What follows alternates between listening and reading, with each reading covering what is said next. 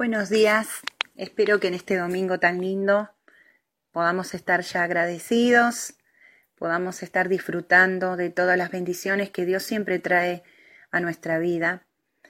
Estamos muy contentos porque en estos días hemos orado por tantas cosas muy fuertes, pedidos de oración que tenían que ver con, con aún con la vida de personas, con eh, todo tipo de situaciones que eran bastante graves y para la gloria de Dios hemos recibido respuestas muy fuertes, ¿no? Personas que han, este, bueno, han mejorado, por ejemplo, personas que estaban graves en terapias intensivas, personas que habían tenido accidentes complicados, eh, recibieron el diagnóstico de que podían volver a su normalidad en pocos días, aún los médicos sorprendidos, o sea, cosas que, que realmente nos hacen eh, eh, crecer en la fe, ¿no? Porque, como les he dicho, creo que en este tiempo estamos en, un, en una total prueba de fe, ¿no?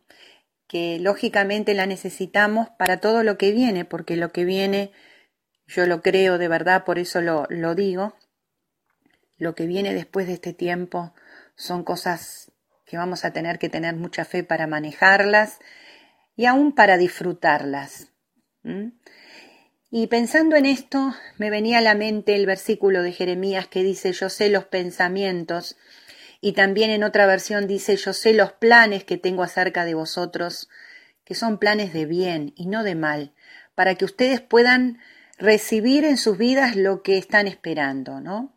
Lo conocemos a este versículo. Y al meditar en esto, yo pensaba que hay dos clases de planes o propósitos que Dios tiene para nuestra vida.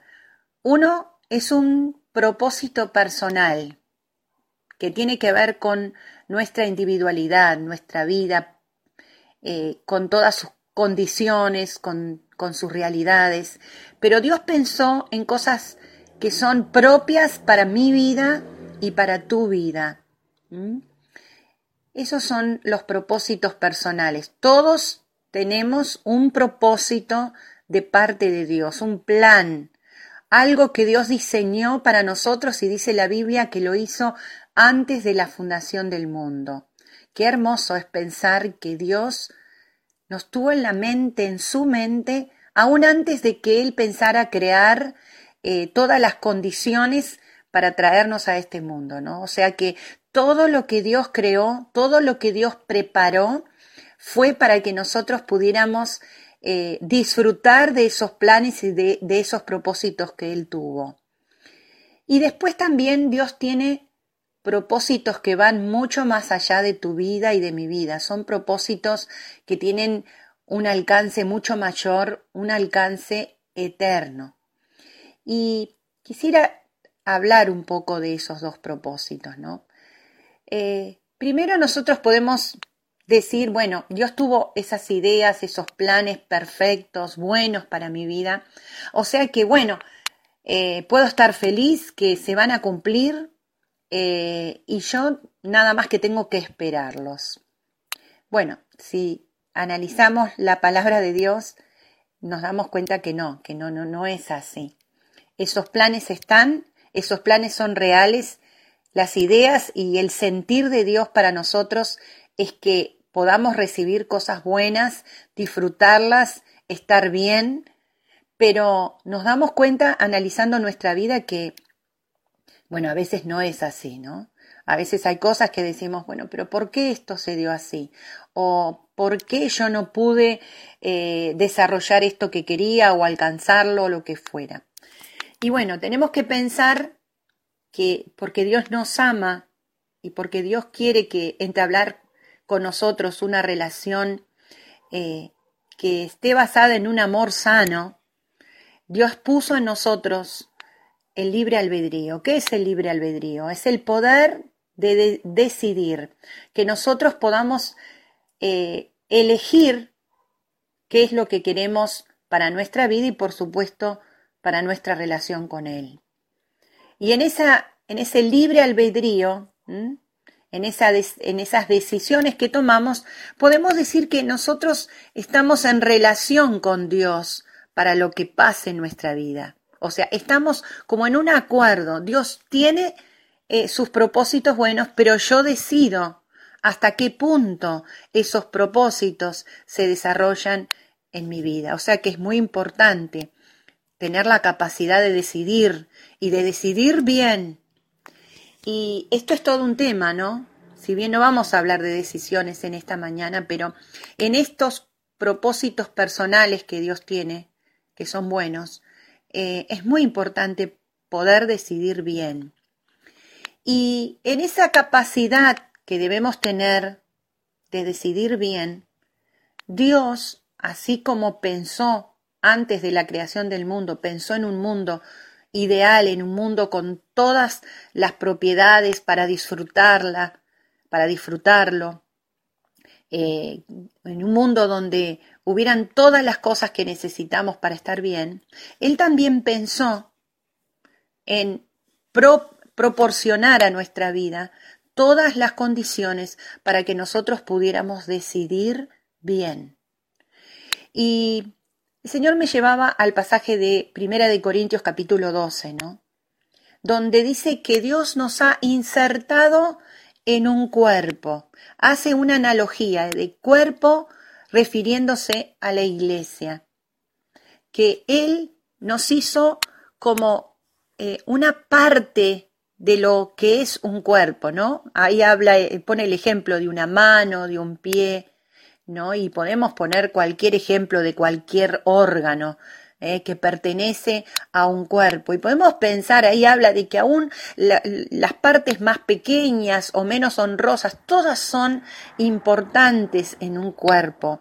Y es importante que cada órgano de un cuerpo funcione bien, porque si ese órgano falla, si ese órgano se duele, si ese órgano tiene un defecto, eh, dice la, Dice ahí que, y nosotros lo sabemos, ¿no? Porque hemos estudiado un poco de anatomía y tenemos conocimiento de esto, y aún lo hemos, el conocimiento viene de lo experimental, porque muchas veces hemos sufrido un dolor, una quebradura, un, una situación de enfermedad en alguna parte de nuestro cuerpo, y nos hemos dado cuenta que todo, todo nuestro cuerpo sufre. Estamos en un estado general eh, donde no nos sentimos bien, donde eh, hay un dolor generalizado, ¿no? Cuando una parte de nuestro cuerpo se daña. Y la Biblia dice que cada uno de nosotros eh, ha sido insertado como un órgano en un cuerpo, que y ese cuerpo es la iglesia. Y sabemos que un cuerpo funciona bien si esa parte, ¿no? ya sea una mano, un pie, una pierna, eh, un ojo, lo que sea, está funcionando insertado en el cuerpo, ¿no? Porque Corintios dice, si yo saco la mano, la corto del cuerpo, sigue siendo mano, pero perdió su función.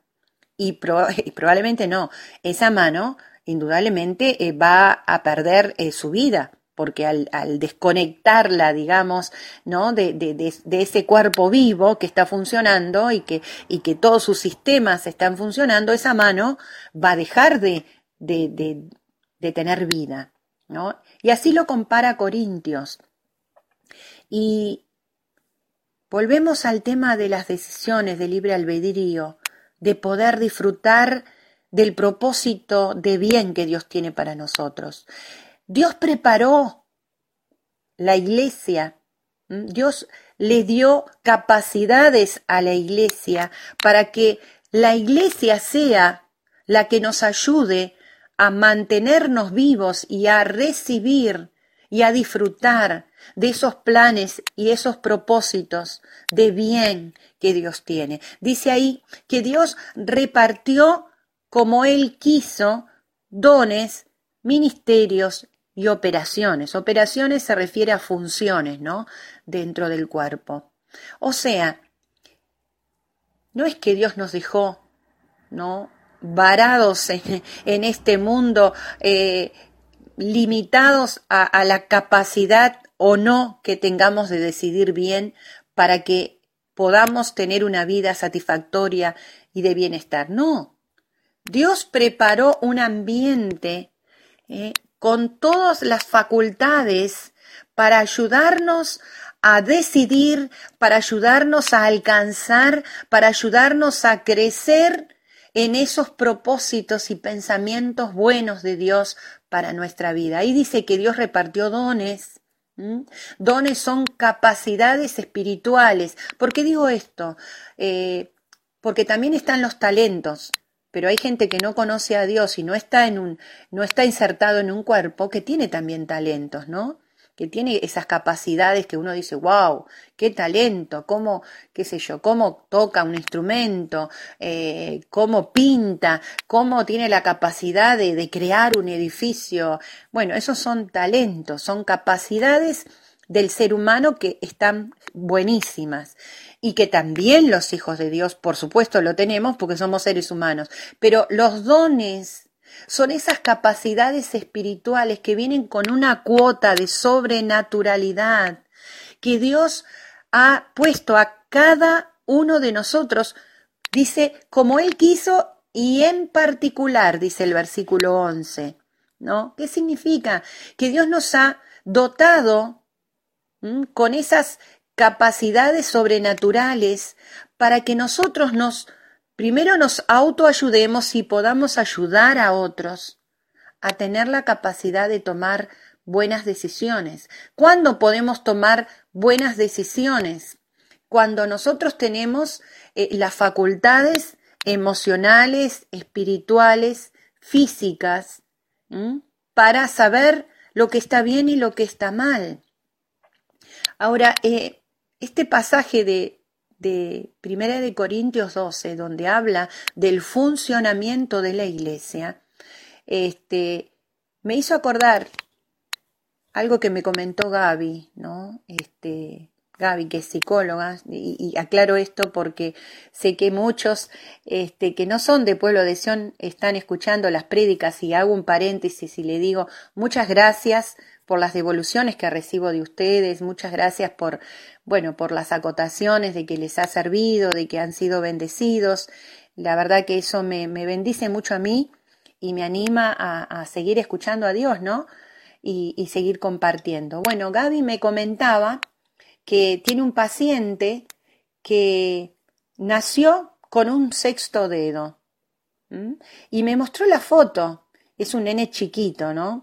Y si ustedes ven el dedo, ese sexto dedo, es un dedo que está vivo, porque no es que está eh, como engangrenado, no, es un dedo que es parte del cuerpito de ese nene, o era parte del cuerpito, eh, y obviamente está vivo porque está recibiendo, ¿no? Está, es parte del torrente sanguíneo, ahí le llega eh, las propiedades de ese cuerpo vivo, le llegan a ese dedo. Pero lo tuvieron que operar y sacarle ese sexto dedo. ¿Por qué? Porque nene iba a seguir creciendo y ese dedo iba a quedar atrofiado y no servía para nada porque no tenía las facultades de los demás dedos. O sea, había nacido ahí, estaba ahí como parte de ese cuerpo, pero no había crecido ni se había desarrollado. Entonces tuvo que ser cortado, porque aparte de no funcionar y estar recibiendo ¿no? los nutrientes y el torrente de ese cuerpo, eh, no, no, tenía ninguna función. Y yo pensaba, ¿cuántas veces vemos a personas que son como ese sexto dedo, ¿no? Que están en el cuerpo, que están en la iglesia, pero la iglesia sigue creciendo, se sigue desarrollando, eh, cada uno o la mayoría de las personas seguimos desarrollando los dones, los ministerios, las funciones que Dios nos ha dado en particular, y por ahí está ese sexto dedo, ¿no? De que sí, es parte del cuerpo, pero llega un momento, ¿no? Que el médico divino lo tiene que cortar, porque está ahí, pero no se desarrolla y no, no, no, no, nada, no aporta nada, ¿no? Entonces, Dios quiere que nosotros cumplamos y alcancemos sus propósitos personales para nuestra vida. Él nos ha dejado un ambiente propicio con eh, eh, todo lo que nosotros necesitamos para ser personas exitosas, para ser personas que se desarrollen bien, para ser personas que aporten vida al ambiente donde estamos. Ese ambiente es la iglesia. No digo, hermanos, A ver, hago una aclaración. No estoy diciendo que tenemos que vivir adentro de la iglesia, ¿no?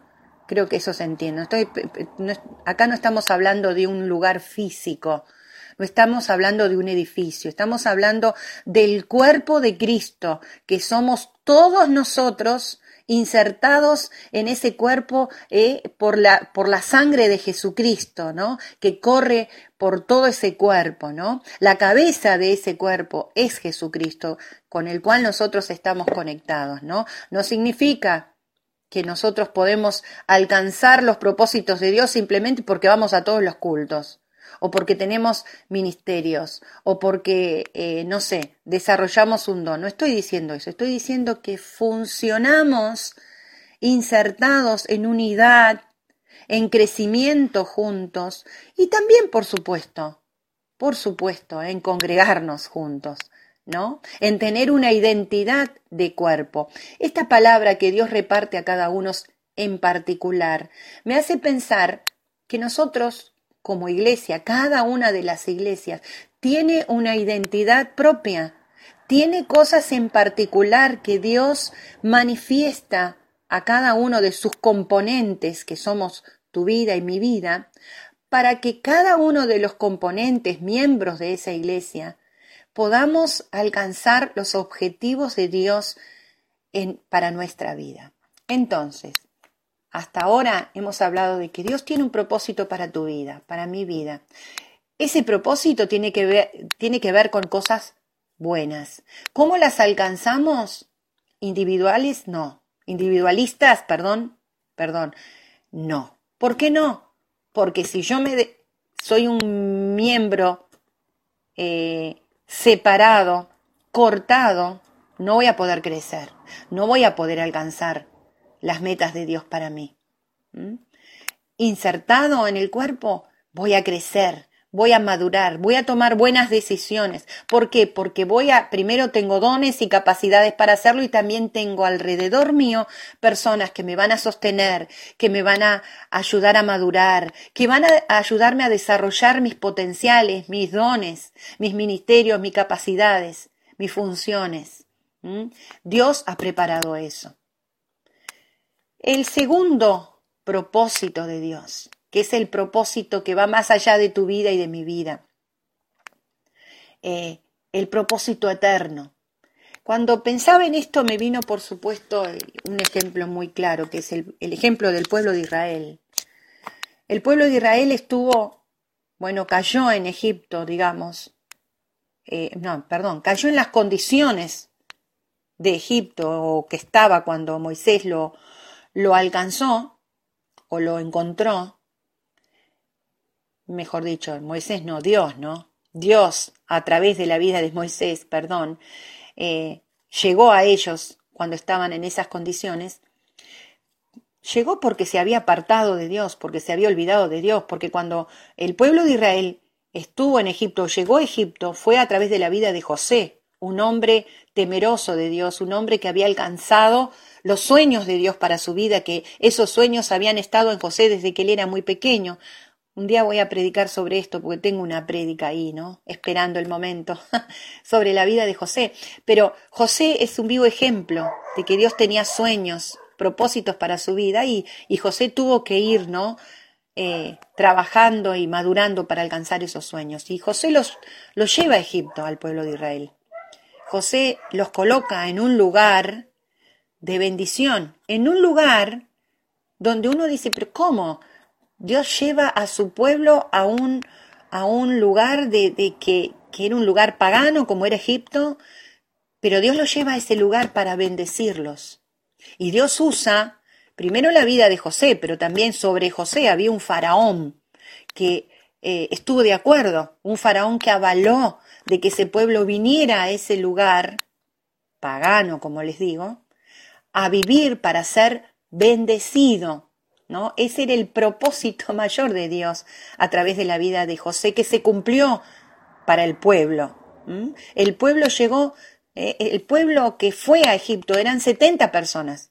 Y la, historia dice que llegaron a ser, no sé cuántos, ¿no? Que salieron, pero salieron miles y miles de personas más que había crecido.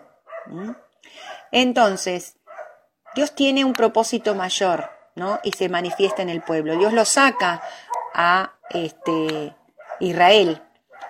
Y Dios manifiesta los dos propósitos. Uno, el propósito personal para Israel, para cada uno de los israelitas, que era que ellos lo conocieran, que ellos descubrieran quién era Él. ¿Cómo hacía Dios para que lo conocieran? Diariamente se manifestaba a ellos, en provisión, en cuidarlos, en alimentarlos, en librarlos de sus enemigos, ¿no? Recordamos todas las cosas que Dios manifiesta a Israel, abriéndole el mar rojo, eh, eh, eh, bueno, mandándole las codornices, el maná, cuidándolos, este, siendo columna, o sea, Dios con su propósito personal lo cuidó y los, los llevó por el desierto para que ellos lo conocieran. Ellos siguieron con sus decisiones. Ellos siguieron tomando las decisiones negativas apoyadas en las cosas no resueltas que tenían. Jamás ellos quisieron ser ese pueblo cuidado y amado por Dios. Ellos querían, eh, eh, decidieron recibir esas cosas porque no tenían otra, pero sus decisiones los llevaron a no a que los propósitos de Dios no se cumplieran en sus vidas. ¿Cuál era el propósito mayor de Dios? El segundo propósito que estamos hablando. Llevarlos a la tierra prometida. Ese era el propósito más grande de Dios para ellos. Mientras eso no llegaba, los propósitos individuales y personales se, iban cumpliendo. Pero ellos decidieron. ¿Y qué pasó? Ellos se quedaron en Egipto. Y yo pensaba cómo Dios fue trabajando para que el propósito mayor, que era que llegaran a la tierra prometida, se cumpliera, ¿no? Y cómo Dios movilizó a, personas para que esos propósitos se, eh, para que ese propósito, perdón, se cumpliera, que era uno, la tierra prometida. Dios tiene un propósito mayor, de mayor alcance para nuestra vida. ¿Cuál es el propósito mayor de Dios? Es que nosotros podamos tener una vida eterna con Él. Es que nosotros podamos alcanzar las, las profecías que Dios tiene para, para todo su pueblo y para toda la iglesia, que podamos vivir la, venida de Cristo, para que podamos eh, ser eh, llevados a esa vida eterna que Él está preparando. Y esto eh, está poco hablado en este tiempo, ¿no? Ahora, cuando fue el pueblo de Israel, ¿no? yo pensaba, ¿cuántas cosas Dios usó que, nosotros capaz que no la hubiéramos usado o no la hubiéramos identificado como algo de Dios? Por ejemplo, cuando los espías entraron en Jericó, era algo que ellos tenían que conquistar muy grande para, porque era el paso hacia la tierra prometida. Jericó estaba en el medio. Jericó era una ciudad amurallada, una ciudad donde era difícil conquistar porque era muy protegida. Y pensaba en Raab, una ramera, una persona que uno diría, no creo que Dios usa a esta persona, porque tiene una vida eh, que Dios no aprobaba. Y esto es un punto que, que tenemos que pensar, Dios no aprobaba la vida de Raab. No es que Dios, porque, uh, estaba muy de acuerdo con que ella fuera una prostituta, por eso la usó. Porque a veces uno piensa, Dios usa personas que están alineadas, están, eh, son personas maduras, son personas que tienen un fundamento de vida. Bueno, Dios usa a esas personas para los propósitos personales. Única y exclusivamente Dios usa para nuestro crecimiento personal en el cuerpo a personas que han alcanzado madurez. Esto es bíblico. Ahora, para el segundo propósito, Dios usa a quien Él quiere. Dios agarra instrumentos en sus manos y los usa como Él quiere. Un ejemplo de esto es la vida de Raab. Él usa a esta mujer para ayudar a los espías, para que los espías puedan escaparse y puedan llevar la información a Josué y eh, hacen como un pacto, ¿no? Los dos, este, el pacto de que si ella los, los cubre, bueno, eh, eh, ella y su familia van a ser salvos y cuando ellos invadan Jericó no iban a tocar a su familia, cosa que eso sucede. Ahora, esta intervención de Dios en la vida de Raab, que es una intervención a favor de su pueblo, porque lo que Dios quiso al usar a Raab fue bendecir y ayudar a su pueblo para que su pueblo pueda avanzar en el propósito mayor, para que su pueblo pueda eh, seguir alcanzando esas metas hasta llegar a la tierra prometida, esa intervención de Dios en la vida de Raab cambia totalmente su vida. Y esto pasa muchas veces. Dios va a usar a hombres y mujeres que Él necesita que ellos intervengan o hagan algo para bendecir a la iglesia, para bendecir a los propósitos mayores que Dios tiene para la iglesia en general. ¿Mm? A veces va a tocar a gobernantes como lo hizo, ¿no? Tenemos el ejemplo del rey Ciro, que ya lo mencioné hace poco. Dios lo tocó y Dios dijo, Él es ungido. ¿Por qué? Porque Dios puso una unción en Él, en su voluntad, en sus capacidades humanas. Dios, Dios lo tocó, eso es una unción, cuando Dios te toca. Dios lo tocó porque Dios necesitaba que Él cumpliera una función. Ahora, hermanos, cuando Dios usa a esta clase de personas que uno piensa, bueno, quién sabe si los perros me están acompañando, no sé si los escuchan. Eh, uno dice, bueno, yo no lo, nunca hubiera usado a esta persona para esto, o, no me imagino que Dios use a este presidente corrupto, a esta persona que no, tiene, no quiere saber nada de Dios, o aquel, o a mi jefe que, que me hace la guerra. O sea, Dios usa a personas que Él quiere y pone una capacidad en ellos en ese momento, porque esas personas son claves para que podamos alcanzar propósitos mayores que tienen un alcance no solamente para nuestra vida, sino un alcance eh, de, de quizás de ciudad, de país, de eternidad. ¿Mm? Dios usó a Rab, Dios usó a Ciro. Yo pensaba en el burro. ¿Pensaron en eso? En ese burro. Dios usó un burro.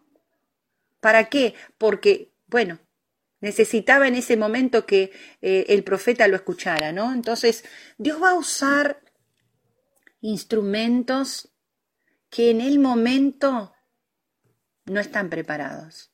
Dios va a usar personas que a nuestra vista y a nuestro razonamiento no son aptas o no o están quizás ahí en el medio eh, haciéndonos algún mal aparentemente o, o che están ahí y ¿qué están haciendo? Pero sin embargo, en un momento pasa algo y esa persona eh, es usada para poner una ley, para sacar algo, para abrir una puerta, no lo sé. Pero hay propósitos eternos que Dios va a cumplir sobre nuestra vida, sobre nuestra sobre nuestra nación, sobre el mundo. Va a cumplir esos propósitos y para esos propósitos Dios va a usar a quien Él quiere. Entonces, vamos a, a pensar en los dos pensamientos, dos propósitos de bien que Dios tiene para nosotros. En el primero, Dios preparó a la iglesia para que nos alimente, para que nos sostenga, para que nos fortalezca. ¿Cómo podemos alcanzar ese propósito de bien? Insertándonos en ese cuerpo, ¿eh? desarrollando nuestros dones, nuestros dones en particular, no el don del otro, no lo que tiene el otro y que me gusta, y por qué no lo tengo yo, no, el mío en particular. Por eso es importante trabajar en los dones que Dios nos ha dado, identificarlos, y poder yo desarrollarlos para bien de mi vida y también para el bien del otro, para ayudar al otro, para que el otro crezca, para que el otro madure, para que el otro pueda decidir bien.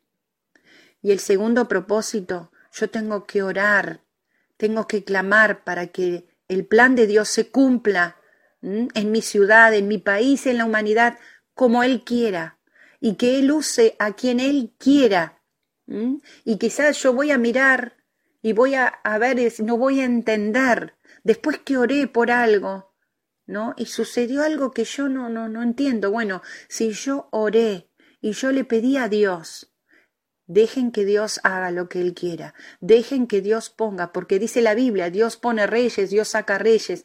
Dice la Biblia que Dios tiene autoridad sobre toda autoridad decretada en esta tierra. Y es así, y lo vemos. Pensá en esto.